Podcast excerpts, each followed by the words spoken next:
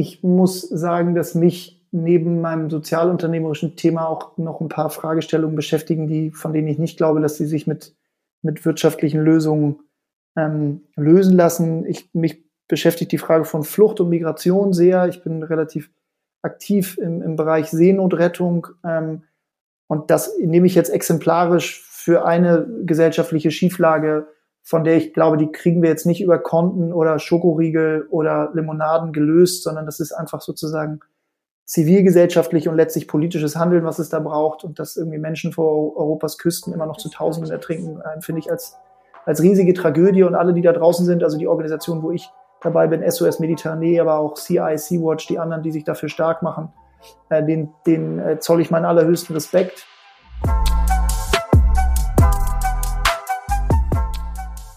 Hallo und ein ganz herzliches Willkommen zu einer neuen Folge von Purpose Projects, dem Podcast mit dem nachhaltig guten Stoff. Wir sprechen hier mit Gründerinnen, Mitarbeiterinnen und Menschen von Unternehmen, Projekten und auch Organisationen, die bei ihrem täglichen Tun und Handeln sehr viel mehr als nur Profit im Sinn haben. Wer uns beide noch nicht so wirklich kennt, ich bin Boris, komme aus der PR- und Kommunikationsbranche und beschäftige mich den Großteil des Tages mit Öffentlichkeitsarbeit. Und ich bin Moritz, befasse mich seit Jahren mit nachhaltigen Geschäftsmodellen und dessen Entwicklung. Und ja, unser Gast heute ist der Co-Founder der Tomorrow Bank, welche aktuell den Bankensektor ordentlich aufmischt. Die haben jetzt gerade so 60.000 User und haben schon ja knapp 20 Millionen nachhaltige Projekte investiert. Jakob ist dabei echt ein außergewöhnlicher Gründer mit tollen Purpose Projects. Es gibt nämlich nicht nur eins und ja, mit sehr viel Impact. Bleibt also dran, erfahrt alles über Jakob, was es mit nachhaltigem Banking auf sich hat, den Impact auch von Tomorrow und was Cebos damit zu tun haben. Viel Spaß! Unser heutiger Gesprächsgast ist ein überaus erfolgreicher Serial Entrepreneur, möchte aber tatsächlich nur sehr ungern so auch genannt werden. Von einer eher nicht so erfolgreichen Kunstgalerie auf St. Pauli, einer eher erfolgreichen Zeit als Werber bei der Agentur Jung von Matt bis hin zur Mitgründung von Lemonade und Tomorrow, zwei heute sehr erfolgreichen Startups. Der grüne Faden in Jakob Bernds Lebenslauf führte ihn schon zu vielen verschiedenen Projekten, Themen und Ideen. Über all das und noch sicherlich vieles mehr wollen wir auch heute sprechen. Hallo, lieber Jakob, herzlich willkommen bei Purpose Projects. Hallo Jungs, freut mich hier zu sein. Wir freuen uns auch tatsächlich sehr, Jakob, dass du hier bist. Du bist ja, um mal direkt einzusteigen, ja quasi seit deinen frühen beruflichen Tagen als Werber, habe ich ja gerade schon so ein bisschen angesprochen, ein waschechter, äh, ja, Neudeutsch-Storyteller. Nun könnte man deine persönliche Geschichte von früher bis Stand heute, wo wir miteinander reden, ja schon als eher ungewöhnlich beschreiben. Wenn du deinen eigenen Lebensweg bis zum heutigen Tage als ja komplexe Geschichte nachskizzieren müsstest, äh, in wie viele verschiedene Akte, würde ich das mal nennen, würdest du sie denn unterteilen wollen? Oh, es geht ja advanced los hier bei euch. Ähm, also, erstmal muss man, glaube ich, vorwegschicken, wie überraschend oder unkonventionell das ist. Das müssen andere irgendwie bewerten. Ich glaube, man muss schon auch mal attestieren, wenn man als Akademikerkind in Deutschland groß wird, dann startet man schon mal mit so einem unfassbaren Privilegienvorschuss, dass alles, was man daraus macht, jetzt auch sozusagen nur in Teilen, glaube ich, der, den, den eigenen Taten und Tatendrang äh, beizusteuern ist, ist so mein Empfinden. Ansonsten die Frage, wenn ich das in Akte unterteile, ist die Frage, wann wir anfangen. Fangen wir an äh, an dem Moment, wo ich irgendwie erwachsen war und mich beruflich versucht habe oder sozusagen an Tag Null in den frühen 80ern. Vielleicht sagst du mir das noch kurz, Boris, und dann versuche ich mich äh, dramaturgisch. Wir können das gerne dramaturgisch äh, von quasi, also nicht unbedingt von deiner Geburt vielleicht an, aber so seit, vielleicht seitdem du oder ab dem Punkt, wo du ja bewusste Entscheidungen für dich äh, selber getroffen hast, so würde ich das mal nennen vielleicht. Mhm. Okay, ich, ähm, ich kündige jetzt noch gar nicht an, wie viele äh, Akte es werden wollen, weil ich habe es ja vorher nicht durchgezählt und das wird jetzt sozusagen live up and running erzählt gar kein hier. Problem. Also ich glaube, was, worauf man früher oder später ja oft zu sprechen kommt, wenn man jetzt über soziales Unternehmertum oder auch über die Projekte, zu denen ich äh, habe beitragen dürfen, spricht, ist ja die Frage so der eigenen politischen und auch wirtschaftlichen Sozialisation. Und da kann ich schon sagen, das äh, betone ich auch mal wieder, dass ich natürlich äh, schon relativ politisch aufgewachsen bin in einem Haushalt, wo sozusagen gesellschaftliche Fragestellungen immer diskutiert wurden auch. Meine Eltern waren super aktiv so in den ganzen, ganzen Anti-AKW-Movement. Ähm, sie hätten es auf Gottes Willen nicht mit einem Anglizismus bezeichnet, sondern eher in der Anti-AKW-Bewegung, so rund um Gorleben, im, im politischen Wendland in den äh, 70ern und 80ern. Das heißt, da bin ich irgendwie einfach mit groß geworden, ohne dass ich das natürlich als irgendeine Qualität wahrgenommen habe damals, sondern mein Papa hatte halt irgendwie lange Haare und eine wilde Sonnenbrille und eine noch wildere Jeansweste an, so aber es war halt Papa.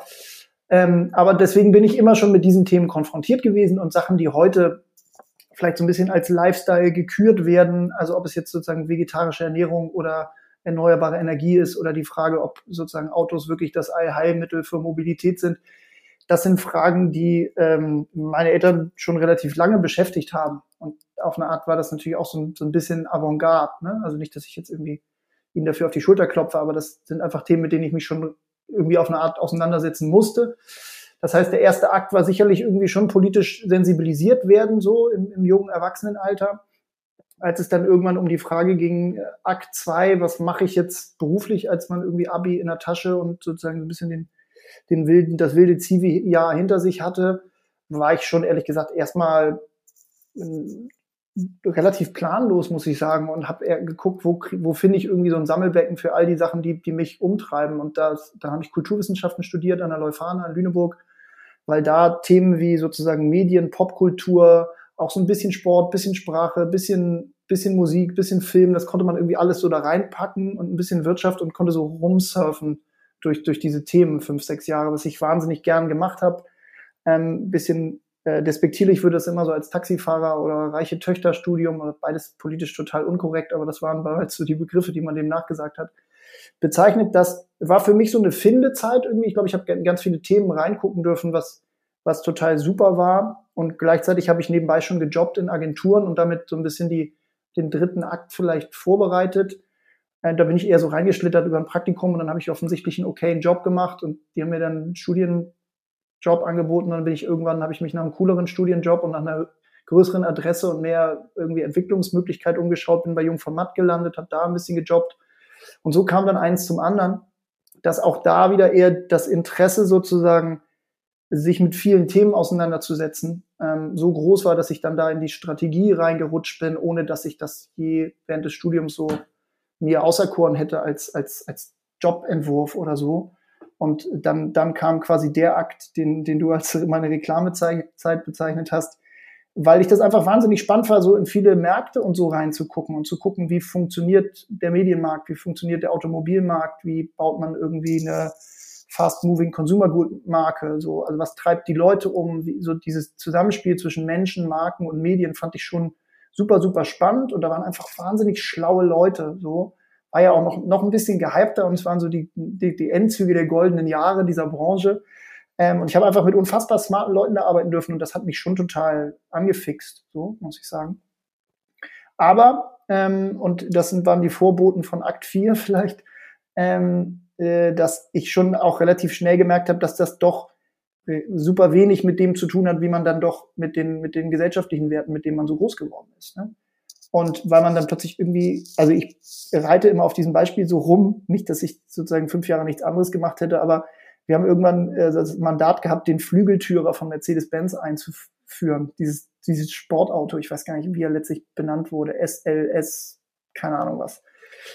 Völlig wurscht. Und was, aber man ist so Woche für Woche nach Stuttgart geflogen und hat irgendwie fette PowerPoint-Präsen für den Vorstand mitgebracht, um darüber zu diskutieren, wie dieses Ding heißt und wie man das einführt. Und das war einfach so gaga, weißt du? Also so ein Ding, so ein Auto, was einfach niemand braucht auf der Welt. Ich äh, am allerwenigsten. Und das war, glaube ich, schon so ein Punkt, wo ich gemerkt habe, okay, das, das kann es jetzt nicht sein. So, so, so schlau das hier auch ist und so die große weite Welt, dann findet man da irgendwie auch toll, so, zu, zur Arbeit zu fliegen und so ein, so Scheiß halt, den man mit Mitte 20 oder ich zumindest dann irgendwie auch ein bisschen cool fand. Ähm, aber dann habe ich irgendwie schon gemerkt, dass das kann es nicht sein. Und äh, dann ist äh, mein damaliger Buddy Paul auf mich zugekommen mit der Idee zu Lemonade und dann hat das einfach nochmal eine ganz andere Wendung genommen. Und dann hat irgendwie soziales Unternehmertum plötzlich den nächsten Akt sozusagen beschrieben. Und da kann ich jetzt weitermachen, aber äh, vielleicht habe ich auch schon längst die erste Frage gebombt. also Jakob, ich glaube, wir können die Folge jetzt hier schon mal abbrechen. Ne? Ich sage aber erst noch einmal Hallo, ne? so herzlich willkommen. Ähm, das wäre schon mal ein super Ausflug in deinem Leben und genau bei dem Akt, wo du jetzt selber schon äh, die dramaturgische Pause machst, ähm, als, als echter Storyteller, wie Boris sich ja gerade hier schon einmal angekündigt hat, äh, ist da auch gerade die Werbepause super hier. Ähm, lass uns nämlich, bevor wir auf ähm, Lemonade beziehungsweise vor allem auch auf Tomorrow eingehen, ähm, noch ein bisschen weiter ähm, da jetzt rumgraben in dem Akt, weil wir hatten echt schon tolle Gäste. Lustigerweise hast du gerade auch erzählt, wie deine Mercedes-Geschichte, dein Purpose-Moment so, so ein bisschen so war, so was mache ich ja eigentlich. Äh, in der dritten Folge hatten wir den Chris von äh, New Company bei uns und der hat genau äh, in dem gleichen Zeitpunkt, auch bei Mercedes, tatsächlich gemerkt, okay, jetzt gründet er The New Company äh, und geht, geht damit steil. Also äh, Mercedes ist hier der Purpose Enabler scheinbar. Nein, aber das, das Verrückte ist ja wirklich, du bist ähm, ja Co-Founder wirklich von zwei Purpose Projects, wie, die, wie wir die nennen. Du hast einmal ähm, ja Lemonade, da gehört ja auch noch sogar der Charity dazu äh, und Tomorrow. Und ähm, ja, mal ganz salopp gefragt, hast du irgendwie so einen Purpose Cheat Code, den wir andere irgendwie noch nicht gefunden haben?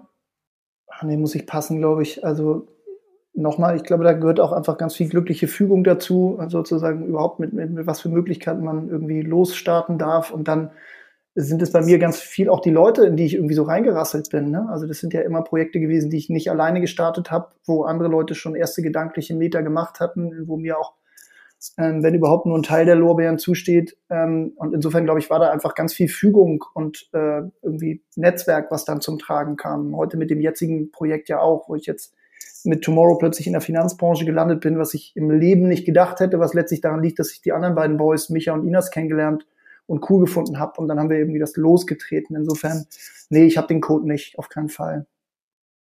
Vielleicht äh, spielt aber Hamburg auch eine große Rolle ne, bei der glücklichen Fügung. Ähm, wir haben es gerade schon einmal kurz vorab unseres Gesprächs genannt, also Wild Plastic, Viva Con Agua, Ben Jerry's, nur drei Firmen, ähm, drei Purpose Projects, die bei uns zu Gast waren. Jetzt kommst du äh, mit Tomorrow. Ich glaube, die Zeit hat äh, letzte Woche noch veröffentlicht, einen Artikel. Äh, Hamburg, das Tor, das Tor zum Purpose oder irgendwie Purpose Tor, ich, ich kann es nicht mehr rezitieren, ähm, aber scheinbar ähm, hat das auch irgendwie einen, Einflussfaktor auf ähm, ja vielleicht dieses Quäntchen Glück dann auch nochmal, die Leute um sich herum zu haben. Ähm, man merkt auf jeden Fall, wie bescheiden äh, du tatsächlich bist, indem du dich erstmal schon auf die auf deine Kolleginnen und Kollegen schon direkt immer fokussierst, selbst wenn man äh, dich auf deine Firmen auch anspricht. Ähm, dann lass uns doch mal über Tomorrow sprechen. Ihr ähm, erstens, also wenn man sich schon mit, mit Banken auseinandergesetzt hat, dann versteht man, glaube ich, schon so grob etwas, aber ich würde, glaube ich, mal ganz am Anfang anfangen und ähm, damit anfangen, ähm, ihr, ihr seid der sogenannte Gegenpol zu den Bad Banks. Was hat es damit auf sich? Ähm, ja, das stimmt. Das, als das werden wir bezeichnet und das haben wir irgendwie, das Narrativ haben wir auch selber so ein bisschen aufgenommen, zuletzt in Kampagnen, weil das natürlich irgendwie ganz gut auf den Punkt bringt, sozusagen, wie wir uns auch in einer deutlich anderen Rolle sehen als, als der Rest des Marktes. Ähm, das, da kommt man auch, glaube ich, schnell dann so auf so ein bisschen auf das Gründungsnarrativ zu sprechen, warum wir das hier überhaupt machen, was wir tun, weil in unserer Wahrnehmung die Finanzbranche ähm, in vielerlei Hinsicht ein massiver Teil des Problems ist, Teil der großen globalen Probleme, vor denen wir stehen. Ähm, natürlich allen voran der Klimawandel, aber sozusagen auch das Auseinanderdriften der sozialen Schere oder Überfischung oder äh, name it. So ist ja lang die Liste. Weil sozusagen die Finanzbranche in den letzten Jahrzehnten einfach massiv daran beteiligt war, Geld in, in destruktive Branchen und Institutionen zu pumpen und so allein sozusagen auf Profit aus war und ist, muss man sagen. Und gleichermaßen da drin natürlich aber ein Wahnsinnshebel steckt. Da erzähle ich euch nichts Neues, euren Zuhörerinnen nichts Neues, dass sozusagen Geld die Welt bewegt. Und wenn es einem gelingt, Geld in die richtige Richtung zu lenken, dorthin zu lenken, wo es positiven Wandel finanzieren kann, dann steckt da wahnsinnig viel Power auch für, äh, für Wandel zum Guten. Und äh, da wollen wir ran. So, also die Idee, sozusagen äh, Banking oder Finanzen als Teil der Lösung zu begreifen, das ist sozusagen so der, der Grundantrieb.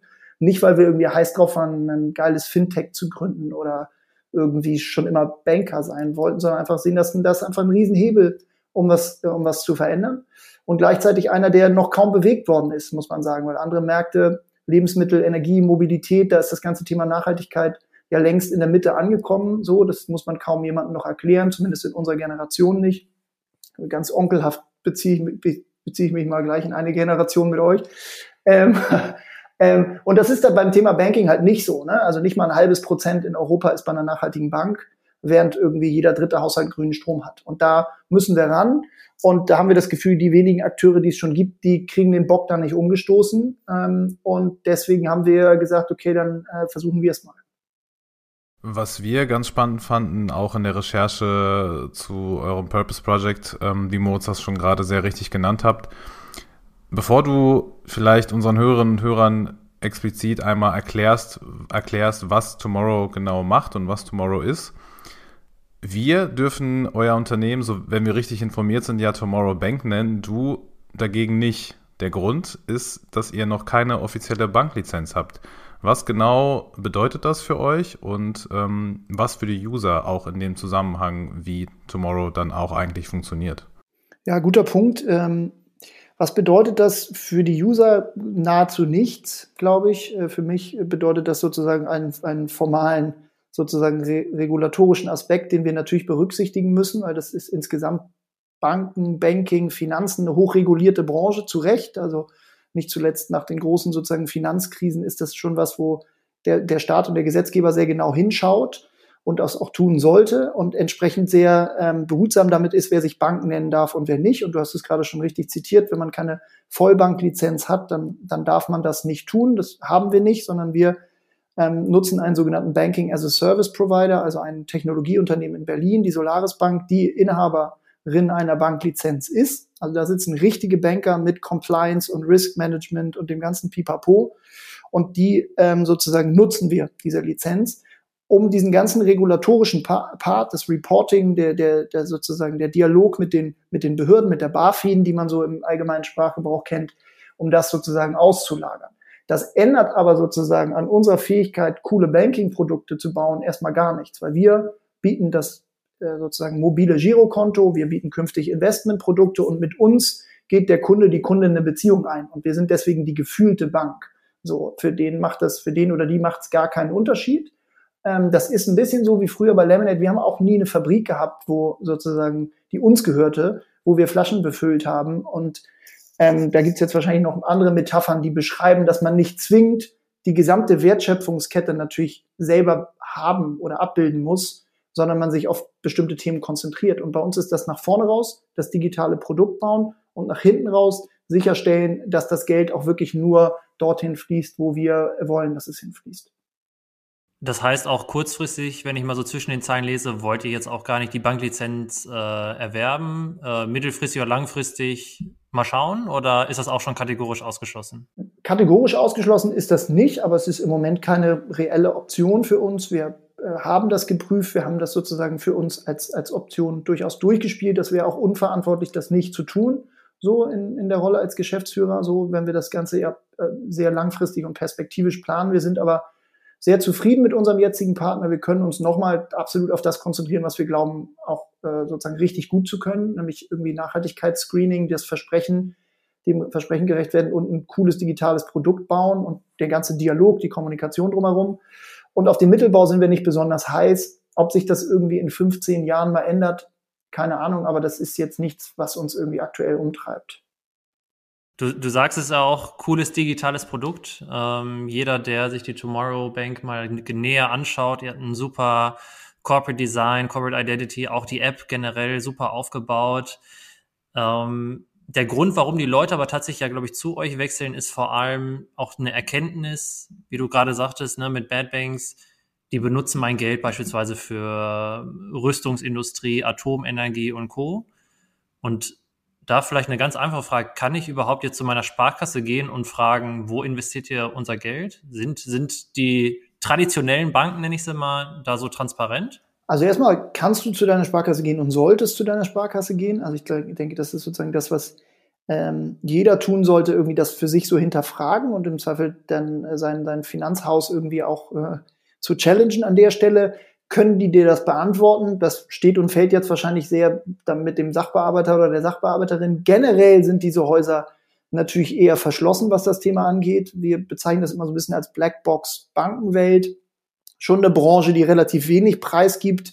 Die wenigsten Leute können auch so richtig nachvollziehen, wie da überhaupt Wertschöpfung passiert. Ne? Also was, womit verdient so eine Bank eigentlich überhaupt Geld? So, ähm, wie sind da die Ströme? Und das machen sie natürlich schon ganz bewusst. Insofern, ähm, ich glaube, du kannst das rausfinden, wenn du nachbohrst. Ähm, ob, ob sie das wollen, wahrscheinlich eher nicht. Und das ist eben was, was wir versuchen gänzlich anders zu machen, dass wir die Leute komplett teilhaben lassen an diesem, an diesem anderen Angang, das komplett transparent machen in der App, auf der Website, du immer in Echtzeit sehen kannst, wie viel Geld äh, liegt sozusagen bei Tomorrow, wo wandert das hin, nach welchen Kriterien wird das vergeben und so weiter. Da versuchen wir schon, das fundamental anders zu machen als die Branche. Stichwort Blackbox ist in dem Fall äh, ja ganz gut, was du gesagt hast. Du hast es gerade schon angesprochen, ihr seid ja dann eigentlich das komplette Gegenteil, weil bei euch äh, steht Transparenz eigentlich äh, über allem oder zumindest ganz weit oben. Ähm, zwei Maßnahmen, die dafür sprechen, sind ja eure monatlichen so, sogenannten Impact Reports und Live Dashboards ähm, für die User, die bei euch sind. Das sind aber nur zwei Ma Maßnahmen, die diese Transparenz bei euch quasi unterstreichen. Ähm, du hast gerade schon so ein bisschen angerissen, warum ihr das macht und warum es vielleicht die anderen Banken eher nicht so machen. Habt ihr noch andere Maßnahmen, die für, ähm, also durch die ihr Transparenz schafft für eure User oder sind noch weitere geplant? Wie sieht da eure ähm, Entwicklungs, äh, euer Entwicklungsstadium aus? Mhm. Ähm, also ich glaube, grundsätzlich fängt es erstmal mit einer Haltung natürlich an. So, dass, ich, dass, dass wir schon das von Tag eins, als wir nur zu dritt waren und sozusagen das, das berühmte leere Blatt Papier vor uns lag, dass wir schon gesagt haben, okay, wir wollen irgendwie die Bank von morgen bauen oder Banking von morgen und das wollen wir nicht alleine tun, sondern wir wollen alle möglichen Stakeholder damit äh, einbeziehen, allen voran die Kunden und die Kundinnen. So, das ist ja erstmal schon eine Haltung, mit der man das Ganze angeht. Und das äußert sich dann in verschiedenen Dingen. Ein paar hast du gerade äh, genannt. Ein weiteres was, glaube ich, relativ ungewöhnlich ist, dass wir sozusagen unsere gesamte Product Roadmap oder unseren Produktfahrplan, unseren Entwicklungsfahrplan offenlegen, dass transparent im Netz jeder sehen kann, okay, welches Feature, welche, welche Banking-Dienstleistung kommt als nächstes, wo die Leute sozusagen da irgendwie auch voten können, kommentieren können. Das ist ja schon ein sich in den Maschinenraum reinschauen lassen, was nicht nur Banken nicht tun, sondern was in der Regel sozusagen auch andere konventionelle Wirtschaftsakteure nicht machen, sondern das eher unter Verschluss halten. Und das versuchen wir eben ganz anders anzugehen. Wir haben relativ viel ähm, einfach auch an Meetups und virtuellen oder auch physischen sozusagen Zusammenkünften gemacht, wo wir die Leute eingeladen haben, zur, als es noch äh, ging, sozusagen zur, zur Pizza und Bier in unser Office und seitdem virtuell die Leute irgendwie teilhaben lassen und äh, irgendwie uns auch kritisch herausfordern lassen in allen Aspekten, ob das jetzt unsere Nachhaltigkeitsmanagement ist oder ob der, der Kram wirklich cool ist, den wir machen, technisch und so. Und das könnte ich jetzt, glaube ich, eine Weile fortsetzen. Aber grundsätzlich geht es eben darum zu sagen, komm, wir beziehen euch mit ein. Ähm, wir haben ja zuletzt sozusagen auch ein sehr, sehr großes, sehr, sehr erfolgreiches Crowd-Investing gehabt im letzten Jahr, das, das, das schnellste in der Form in Deutschland, wo wir die Kunden und Kundinnen jetzt ja letztlich auch mit, mit hier sozusagen in dieses Unternehmen reinlassen als Teilhaber, Teilhaberin, was vielleicht sozusagen so das, die, die Kirsche oben drauf ist noch bei der Frage, ähm, will man seine Community irgendwie ähm, involvieren. Stichwort Transparenz. Ihr habt ähm, da bereits in ja, verschiedene Projekte investiert. Beispielsweise sauberes Trinkwasser in Uganda, Waldschutz in Peru und Kleinbiogasanlagen in Vietnam. Und äh, ich selber habe tatsächlich auch ein Konto bei euch und das war tatsächlich auch so eine Erkenntnis, ah, das Geld von, von mir als User, das liegt nicht einfach irgendwo rum, sondern eine Bank agiert tatsächlich mit dem Geld. Und jetzt ist die für mich die Königsdisziplin, wie entscheidet ihr überhaupt, wo ihr das Geld anlegt? Weil im Endeffekt, ähm, ja, man möchte den, den Sustainable Development Goals irgendwie auch ähm, ja weiter pushen und dass, dass die auch erfüllt werden, auch selber als User. Aber im Endeffekt ist es ja auch mein privates Geld und ich möchte natürlich auch, äh, dass da jetzt mal auf gut Deutsch kein, kein Scheiß mitgemacht wird. Ähm, Wer sind da eure Partner und ähm, gibt es da so gewisse Kriterien, an die ihr, auf die ihr besonders achtet?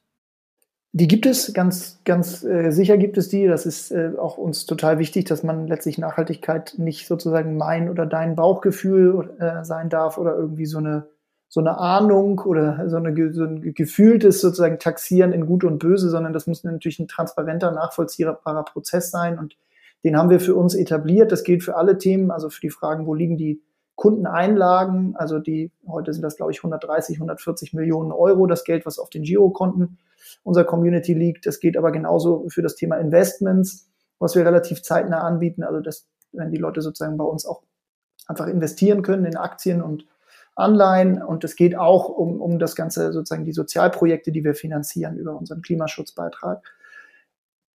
Wir grob äh, ist es sozusagen, äh, wenn man so runterkürzt, man könnte jetzt akademisch weit ausholen, aber es gibt Negativkriterien, es gibt Positivkriterien, es gibt äh, ganz am Ende nochmal sozusagen den Nachhaltigkeitsbeirat. Und Negativkriterien hast du vorhin einige genannt, Moritz, sozusagen. Keine Rüstung, keine Massentierhaltung, keine genveränderten Lebensmittel und so weiter und so fort, wo man einfach de facto Dinge ausschließt, mit denen wir und damit auch sozusagen unsere Kunden, Kundinnen nicht zu tun haben wollen. Dann gibt es Positivkriterien, die springen tatsächlich ab bei den, bei den SDGs, bei den Sustainable Development Goals, wo wir nochmal drei für uns besonders äh, rausgesucht haben. Das ist einmal das große Thema Klimaschutz, dann das Thema äh, Reduce Inequalities und Sustainable Consumption, wo wir einfach gucken, wo können wir Industrien, Institutionen, Firmen, Unternehmungen äh, fördern, die tatsächlich dazu dezidierten positiven Beitrag leisten. Das ist sozusagen ein, ein Screening-Prozess, ein Auswahlprozess, der noch bei uns passiert. Und ganz zuletzt gibt es, ähm, was wir auch wieder auf äh, äh, Denglish Impact Council genannt haben, ein, ein externes Gremium, wo äh, fünf kluge Köpfe, die hier nicht arbeiten, ähm, sondern aus, aus Wissenschaft äh, und ähm, Aktivismus sozusagen, wenn man so will, äh, zusammen äh, kuratiert sind, die das kritisch prüfen die Themen und letztlich das finale Wort haben. Dass wir an der Stelle eben auch eine, eine externe Qualitätskontrolle haben, ähm, wo entschieden wird sozusagen, ob das allen unseren hohen formulierten Ansprüchen gerecht wird und man nicht als Tomorrow-Mitarbeiter oder Gründer oder Manager oder wie auch immer dann irgendwie geneigt ist, doch mal ein Auge zuzudrücken, weil, weil das jetzt irgendwie gerade bequem sei oder so. Das haben wir ganz bewusst sozusagen herausgegeben, um dieses ja, wir lehnen uns ja auch weit aus dem Fenster und wir, wir erheben ja auch den Zeigefinger und wir äh, äh, sozusagen kritisieren ja auch sehr laut, was diese Branche in unserer Wahrnehmung in der Vergangenheit falsch gemacht hat. Und dann müssen wir uns auch daran messen lassen, das besser zu tun. Und ähm, da helfen uns eben kritische Geister von draußen bei. Ein wesentlicher Aspekt ja auch dieses, äh, ja, ich würde mal sagen, auch kritischen Denkens, wie du es gerade äh, beschrieben hast, ist ja auch das sogenannte Zebra-Movement. Ähm, jetzt für Moritz und mich ist diese Thematik jetzt nicht ganz so ungeläufig, da wir uns jetzt nicht nur in den äh, letzten Folgen und Gesprächen ähm, auch damit beschäftigt haben, natürlich intensiv. Viele äh, von unseren Hörerinnen und Hörern ähm, werden vielleicht ein bisschen irritiert sein, wenn wir jetzt ein, anfangen, hier über Einhörner und Zebras zu sprechen. Generell ganz einfach gesprochen sind ja Startups, die mit, glaube ich, über einer Milliarde Euro oder Dollar bewertet werden, gelten als sogenannte Einhörner. Du dagegen bist ein äh, ja schon lautstarker Befürworter des, dieses sogenannten Zebra-Movements. Erläutere doch vielleicht auch uns nochmal und unseren Hörerinnen und Hörern vor allem, was genau es damit auf sich hat und wo eigentlich der Unterschied zwischen diesen beiden eigentlich Tieren liegt. Ja, ähm, wo fange ich an? Ähm, also vielleicht mit, dem, mit der Frage, ob es beides Tiere sind. Ähm, und da würde ich schon erstmal widersprechen wollen, äh, dass nämlich Einhörner äh, irgendwie fiktive äh, Gestalten sind, äh, auch wenn meine, meine Kinder dem vehement widersprechen würden, aber so glaube ich, die Zoologie gibt mir recht.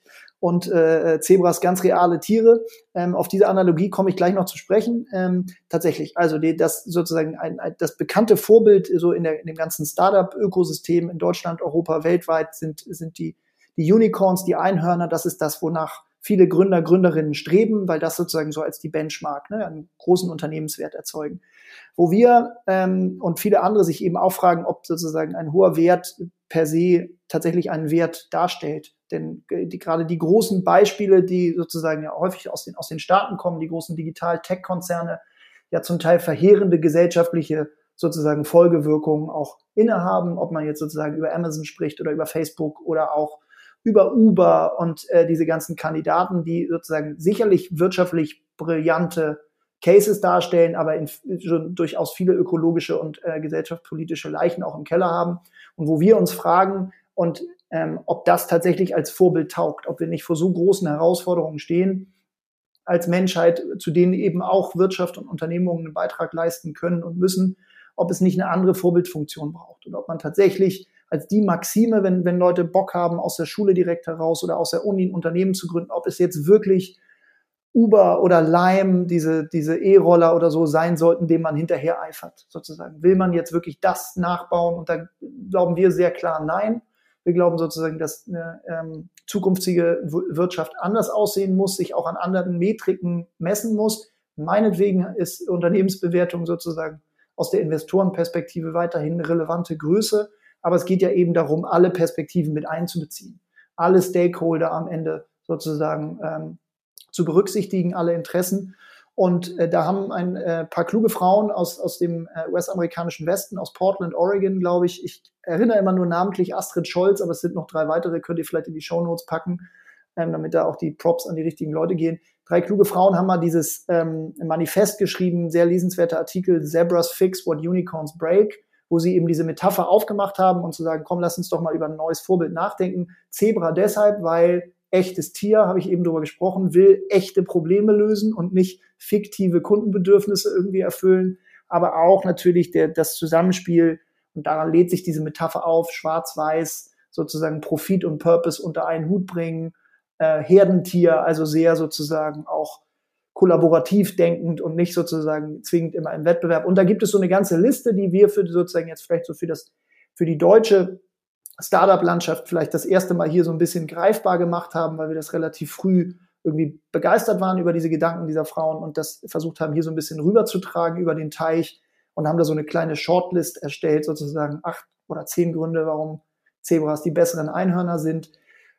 Am Ende des Tages, ob jetzt Zebra oder irgendwas anderes, letztlich geht es darum zu fragen, was, welche Rolle Wirtschaft haben soll und ob Wirtschaft nicht sozusagen auch äh, einfach Gesellschaft dienen muss und ähm, da eine andere Vorbildfunktion zu bringen. Und da ist irgendwie natürlich das Funny, darüber sich lustig zu machen, dass Einhörner irgendwie fiktiv sind und auf Regenbogen tanzen und irgendwie auch in vielerlei Hinsicht vielleicht nicht taugen als Vorbild. Und das versuchen wir so ein bisschen in die, in, ins Land zu tragen. Da gibt es ganz viele, die, die sich dem angeschlossen haben. Und vielleicht letzter Punkt, ich weiß, ich hole da immer weit aus, was uns ganz wichtig ist, und das ist vielleicht auch das, was wir bei Zebras ähm, immer noch mal ein bisschen extra betonen wollen, dass dieses Großdenken, irgendwie eine, eine große Unternehmung bauen, die, die global agiert, die skaliert, um das Startup-Lieblingswort zu benutzen, das ist ja erstmal kein Widerspruch zu sozusagen einem positiven gesellschaftlichen ökologischen Auftrag. Ne? Es wird oft sozusagen, ich war mal bei, bei Philipp Westermeier bei OMR im Podcast und dann da haben wir auch darüber gesprochen, dass es oft so abgetan wird, weil entweder es gibt die große äh, digitale äh, Erfolgsmaschine auf der einen Seite oder es gibt so das nette kleine Social Business von nebenan, die irgendwie auch so gestrickte Sachen verkaufen oder vegane Shakes oder so. Und das so ein bisschen diesen Widerspruch aufzubrechen und zu sagen, natürlich kann man auch was, was Riesiges bauen. Guckt euch Ecosia an, so Europas größte Suchmaschine. Super großer Case, ne? also Millionen von Usern und die sind noch lange nicht da, noch lange nicht am Ende, aber trotzdem ja so dezidiert auf Purpose gemünzt, ähm, dass das kein Widerspruch sein muss. Und das versuchen wir mit diesem Zebra-Movement so ein bisschen zu überwinden, diese Schere im Kopf. Also den Artikel von den Zebras werden wir definitiv ähm, verlinken. Der hat uns damals tatsächlich, also vor unserem Podcast, haben Boris und ich auch schon sehr darüber äh, diskutiert, hat uns tatsächlich auch motiviert, hier so, so einen Podcast zu starten.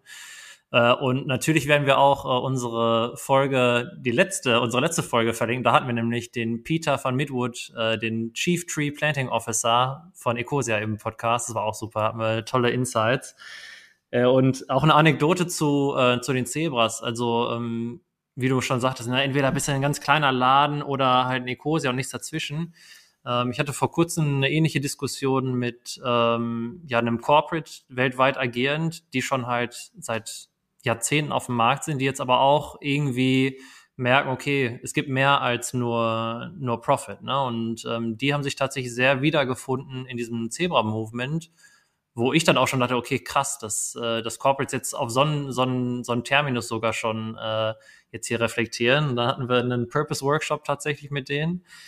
Hab dann äh, auch so, so ein paar Benefits davon genannt, die einige, die du auch gerade meintest, also diese Charakteristika. Und ein Charakteristika war, äh, dass Zebras angeblich in der Herde sich unterstützen, ne? Herdentiere sind. Und äh, einer aus dem Purpose Workshop hat dann sich nur einmal kurz unmuted und meinte so, ja, er war schon mal auf einer Safari und er hat nur gesehen, wie die Zebras sich alle auffleischen. Äh, also da dachte ich mir so, oh nein, ey, der ganze Appell ist jetzt hier äh, hinweg, aber nur, nur das dazu. Ähm, zu der, zu dem Unterstützen aber tatsächlich, ähm, da, da ist auch meine Frage jetzt an dich nochmal. Ähm, gibt es diese Unterstützung in dem Bankenwesen, also Social Startups ist Wahnsinn, wie krass äh, die sich gegenseitig pushen, äh, gemeinsame Plattformen entwickeln und so weiter.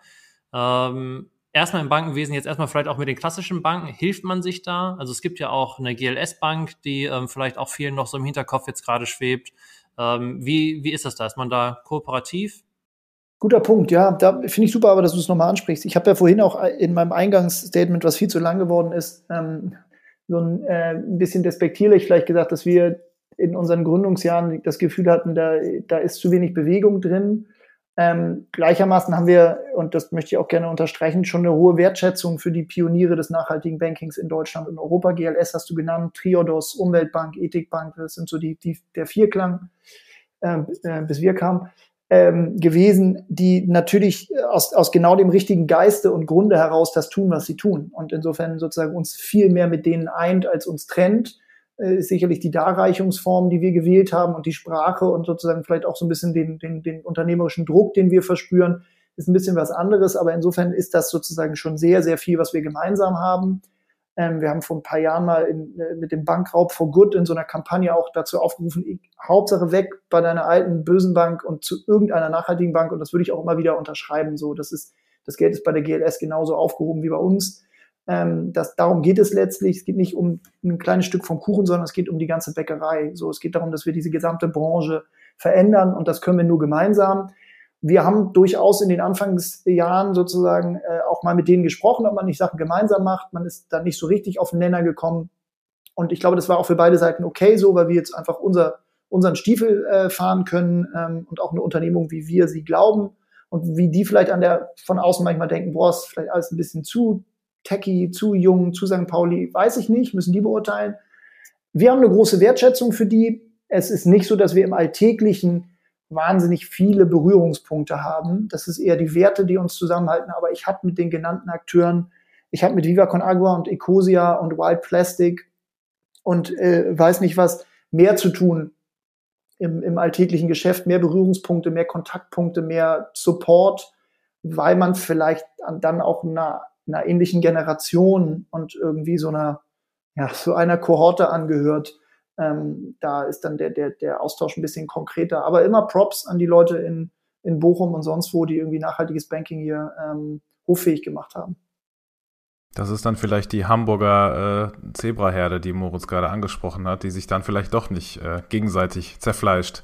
Wollen wir hoffen. Die Werte hast du gerade schon angesprochen, das finde ich ganz spannend, ähm, was so Banking oder Zebra-Kooperation äh, anbetrifft. Wie sieht das denn auf der rein technischen Ebene aus, würde mich vielleicht mal interessieren. Also was hältst du von anderen Neobanken, ähm, nennen die sich ja unter anderem so wie Bank. Da hatten wir zum Beispiel auch den Head of Product, ähm, also die niederländische Bank, Bank äh, im, im Podcast tatsächlich auch oder N26, die ja in letzter Zeit äh, wegen eher nicht so schönen Sachen äh, in den Schlagzeilen waren. Äh, tauscht man sich da auch aus auf so einer reinen, ja, Fin- techigen äh, Ebene oder findet das eher gar nicht statt? Da bin ich jetzt vielleicht aus unserer Runde nicht der, nicht der allerbeste, weil ich sozusagen in diesen, in den Banking-Ökosystemen äh, jetzt ein bisschen weniger verkehrt habe die letzten zwei, drei Jahre als, als meine, meine Kompagnons vielleicht, die auf vielen Fintech-Konferenzen auch europaweit saßen. Ich kenne die meisten Akteure, die du gerade genannt hast, tatsächlich eher aus der Ferne. Ähm, so, man man bewegt sich natürlich in einem Markt, man, man liest die gleichen Fachblätter oder Blogs und sozusagen bezieht sich auch aufeinander fraglos. Zuallererst muss man natürlich attestieren, dass die, also ob es jetzt N26 ist oder Monzo oder Revolut oder auch so Akteure wie Solaris Bank, mit denen wir konkret verpartnert sind, natürlich immens zu diesem technologischen Wandel beigetragen haben, die, der die Branche erfasst hat. Und sie haben einfach tatsächlich Banking aus so einer UX-Kundenperspektive auf ein ganz anderes Level gehoben und äh, einfach ähm, an der Stelle, glaube ich, einen großen Wert geschaffen, weil sie Banking leichter und zugänglicher machen. Aus unserer Warte muss natürlich neben diesem technologischen Wandel eben auch ein Wertewandel stattfinden. Das versuchen wir sozusagen zusätzlich noch dazu zu bringen. Aber erstmal zollen wir den Respekt für, für unternehmerische und technologische Leistungen.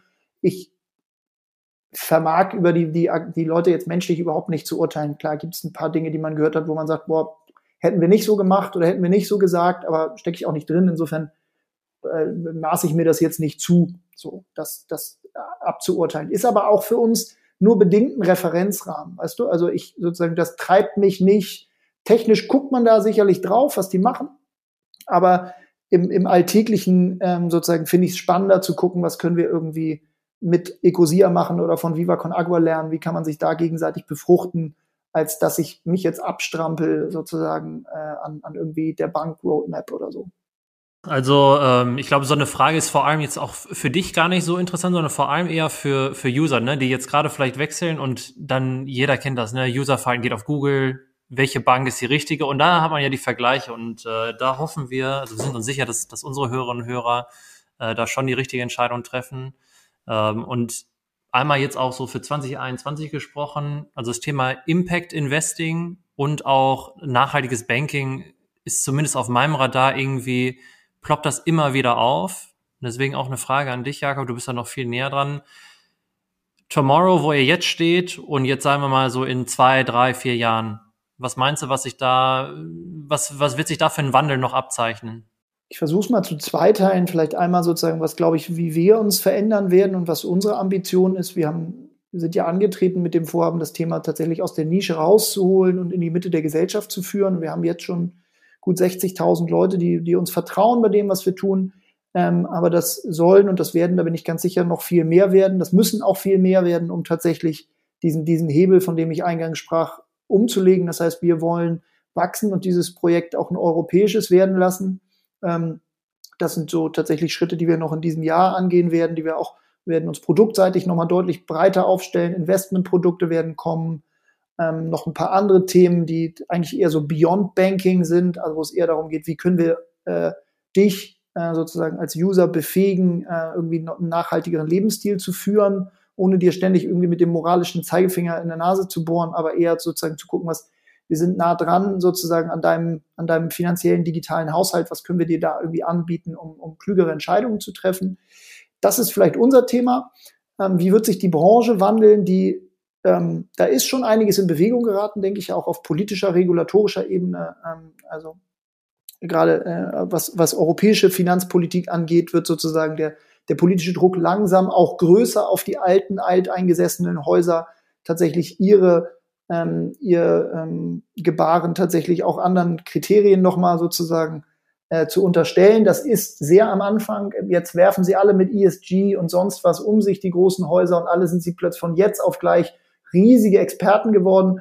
Das muss jeder, kann man jeder für sich selber überprüfen, wie ernst das zu nehmen ist. Wir glauben, dass wir deutlich härtere und auch glaubhaftere Kriterien anlegen, ähm, dass man sich da jetzt auch nicht blenden darf von dem sozusagen, ja, das mag, muss nicht immer Greenwashing sein, aber es ist schon ziemlicher, das ist vor allem Hülle, die da im Moment noch schnell draufgepackt wird und relativ wenig Substanz. Auf der anderen Seite ist es ja gut, dass da Dinge in Bewegung geraten. Und wir werden merken, wir werden nochmal deutlich ernster genommen als noch vor zwei Jahren. Und wir sind dann vielleicht mit, mit anderen genannten Akteuren äh, die Speerspitze gewesen oder werden es jetzt auch noch eine Weile sein. Und wenn das dafür sorgt, dass der gesamte Markt sich bewegt und die Großen, die so viel Milliarden irgendwie in fossile Energien äh, oder sonst wohin äh, gelenkt haben, da umdenken, dann kann das ja nur gut sein. So, ich glaube, wir werden unser, unser Publikum finden und die Leute, die es sozusagen ernst meinen und vielleicht auch Lust haben, bei einer, bei einer jüngeren, netteren Truppe sozusagen sich, sich zu Hause zu fühlen. Aber wenn in fünf Jahren die Deutsche Bank irgendwie das kann, nachhaltigkeitsmäßig, was wir heute können, dann ist das, glaube ich, gesamtgesellschaftlich wäre das ein Riesenerfolg. Das sind sehr, sehr spannende äh, Zukunftsaussichten tatsächlich. Und äh, ja, nicht nur wir, auch unsere Hörerinnen und Hörer äh, werden sicherlich spätestens nach dem Hören dieser Folge äh, sich auf die Suche machen. Wenn sie nicht schon bei euch sind, dann ähm, werden sie Moritz natürlich äh, nicht googeln, sondern äh, bei Ecosia nach dieser nachhaltigen Bank suchen. Das hast du äh, durcheinander gebracht. Äh, aber das ist ein anderes Thema. Ja, Jakob, ich glaube, wir kommen traurigerweise schon so unserer abschließenden letzten Frage, die wir in unserem Podcast ja eigentlich immer stellen und die uns aber auch immer neue Insights tatsächlich liefert von unseren Gästen. Du hast gerade schon so ein paar, ja, Benchmarks in äh, Sachen in, im Rahmen von Kooperation oder Ähnlichen genannt, Viva Con Agua und die ganze Hamburger Purpose Enklave, würde ich sie mal nennen. Welches Purpose Project oder welcher Mensch oder welches Unternehmen generell inspiriert dich denn oder beeindruckt dich bei deiner täglichen Arbeit? Das ist in der Tat eine tricky Frage. Ich habe ja schon viele von den, von den sozusagen ähm, Akteuren genannt. Ich muss sagen, dass mich neben meinem sozialunternehmerischen Thema auch noch ein paar Fragestellungen beschäftigen, die, von denen ich nicht glaube, dass sie sich mit, mit wirtschaftlichen Lösungen ähm, lösen lassen. Ich, mich beschäftigt die Frage von Flucht und Migration sehr. Ich bin relativ aktiv im, im Bereich Seenotrettung. Ähm, und das nehme ich jetzt exemplarisch für eine gesellschaftliche Schieflage, von der ich glaube, die kriegen wir jetzt nicht über Konten oder Schokoriegel oder Limonaden gelöst, sondern das ist einfach sozusagen zivilgesellschaftlich und letztlich politisches Handeln, was es da braucht und dass irgendwie Menschen vor Europas Küsten immer noch zu Tausenden ertrinken, finde ich als, als riesige Tragödie und alle, die da draußen sind, also die Organisation, wo ich dabei bin, SOS Mediterranee, aber auch CI, Sea-Watch, die anderen, die sich dafür stark machen, äh, den, den äh, zoll ich meinen allerhöchsten Respekt, so, die da rausgehen. Da ähm, gibt's wenig, äh, wenig Blitzlichtgewitter, äh, wenig Schulterklopfen, ähm, ähm, im Gegenteil sozusagen eher politische Anfeindungen, Gefängnisstrafen, irgendwie äh, rechter Terror, so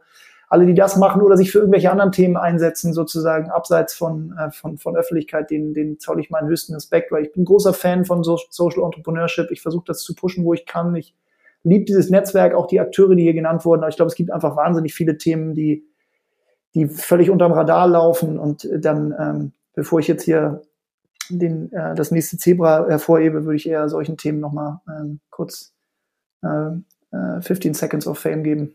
Jakob, danke dir für die tolle Folge. Und ähm, ja, also wir nehmen hier echt eine Menge mit. Auch jetzt gerade dein, dein letzter Appell. Ähm, das hat super viel Spaß gemacht und ja, wir wünschen noch äh, ja, einen schönen Tag. Ich danke euch, Jungs. Bleibt gut und gesund. Vielen lieben Dank, Jakob. Ciao. Moritz, nächste Folge ist im Kasten und ich glaube, wenn ich dir sage, dass äh, das Motto dieser Folge war Aufforsten versus Aufrüsten. Würdest du mir dazu stimmen? ja, du alter Poet. Äh, stimme ich dir zu. Ähm, boah, muss ich jetzt auch so eine schöne. So nee, du musst gar nichts. Das Claim war, noch finden war, für die Folge. Nee, nee. Das war Nein. zu billig von mir. Ja, war super. Also äh, ja, Jakob war äh, sehr inspirierend. Der letzte Appell, der hat mich gerade echt nochmal so ein bisschen getroffen tatsächlich. Ähm, der Jakob engagiert sich halt echt extrem. Und das, obwohl er noch äh, bei Tomorrow gerade eigentlich einen äh, ja, recht vollen Terminkalender, schätze ich mal, schon hat. Und der ist auch noch äh, Advisor auf irgendwelchen Boards. Also, yes. Wie war dein Eindruck? Ja, absolut. Also du sprichst es gerade an, der letzte Appell, ich habe es ja auch in der Folge gesagt, war sehr wichtig und auch sehr richtig. Ähm, ja, also was der Typ schon geleistet oder gemacht hat und äh, ich weiß nicht, vielleicht hat er mehr als 24 Stunden in seinem Tag, äh, zumindest ist das der Eindruck. Ähm, ich glaube ja. Ich also, glaube auch. Geht nicht anders. Äh, ja, geht nicht anders. Trotzdem äh, haben wir uns sehr, sehr gefreut, dass er sich die Zeit äh, genommen hat, mit uns diese Folge aufzunehmen und äh, ja, ich kann deinen Anmerkungen eigentlich nicht sehr viel hinzufügen. Absolutes Vorbild in Sachen Social Serial Entrepreneurship, ähm, ob mit Lemonade, Charity, jetzt mit Tomorrow. Seine Engagements im NGO-Bereich, hat er ja selber gesagt, in Sachen Flüchtlingskrise, Migration und so weiter und so fort. Also ja, ich, ich glaube, wenn unsere Hörerinnen und Hörer nach der heutigen Folge nicht inspiriert sind, äh, weiß ich nicht, sich irgendwie zu engagieren für irgendwas Gutes, dann wenigstens, zu tomorrow, dann wenigstens zu Tomorrow zu wechseln. Ich wollte gerade sagen, da waren ein paar Themen dabei, aber was alle auf jeden Fall hoffentlich mitgenommen haben, ist, äh, das Geld auf unseren Konten äh, wird für irgendwas benutzt und äh, wenn man sein ganzes Leben lang äh, irgendwie oder sein ganzes Leben nachhaltig aufbaut und vielleicht diesen Aspekt noch nie so richtig bedacht hat, der sei an dieser Stelle einmal erinnert, als Ziel vielleicht für 2021 ähm, sich eine nachhaltige Bank rauszusuchen. Ähm, dann kann man vielleicht auch besser schlafen abends. Und ja, apropos äh, schön schlafen, ich glaube, äh, noch 13 Mal schlafen, dann kommt ja schon wieder eine neue Folge raus, Boris. Boah, ich Boris, deine ganz, Übergänge, ey. Ich habe mir gerade was ganz Besonderes ausgedacht. Jetzt teaser mal die nächste Folge an mit drei Stichworten, ohne den Gast zu revealen. Eieiei, okay, gut. Schöne Aufgabe. Ähm, erstes Stichwort: Fußball. Zweites Stichwort Großbritannien. Drittes Stichwort grüne Revolution. Wupp, wupp. Okay. Wupp, wupp. Ich freue mich. Ich freue mich auch sehr. Den Hörerinnen und Hörern wird das jetzt vielleicht schon was sagen. Nichts vielleicht auch sagen. Nicht. Nevin Subotic ist, Ja. ist nach UK Nevin- gezogen. Nevin Sobotic wohnt jetzt in England, genau. Nein, äh, tatsächlich, Moritz hat, Moritz hat recht, äh, die nächste Folge wird sehr, sehr, sehr besonders. Also das ist jede von unserer, unserer Folgen, aber ähm, ja, für diese Folge machen wir einen kleinen Ausflug nach UK tatsächlich und sprechen mit einer Persönlichkeit, die ja für die eben schon angesprochene grüne Revolution sehr, sehr prä Da gebe ich dir die Aufgabe, drei Stichworte zu sagen. Ja, sorry, ich bin jetzt schon begeistert. Ich bin So. so, begeistert jetzt schon. Sorry, So, wird ich halte Zeit aufzulegen hier. Ähm, alle, die bis hier noch äh, hören, abonniert uns gerne auf LinkedIn. Boah, da gehen wir richtig durch die Decke. Danke euch allen. Ähm, Instagram Aber nicht nur da. wird gerade ein bisschen abgehangen. Ist egal. Äh, dann pushen wir jetzt LinkedIn, followt uns da und ja, empfehlt uns äh, euren Freunden, Freundinnen, Omas, Opas und Co. Und schaut euch vor allem Tomorrow Bank mal ein bisschen genauer an. Peace. Richtig. Und abonniert und bewertet uns auch bei Apple Podcasts und äh, sonst überall, Moritz. Ne? Ich, du hast Yes, es sicherlich auch schon wir. gemacht. Das machen wir. Richtig. Und sonst freuen wir uns sehr, wenn ihr auch in zwei Wochen wieder einschaltet. Bis dahin, bleibt gesund und ciao, ciao.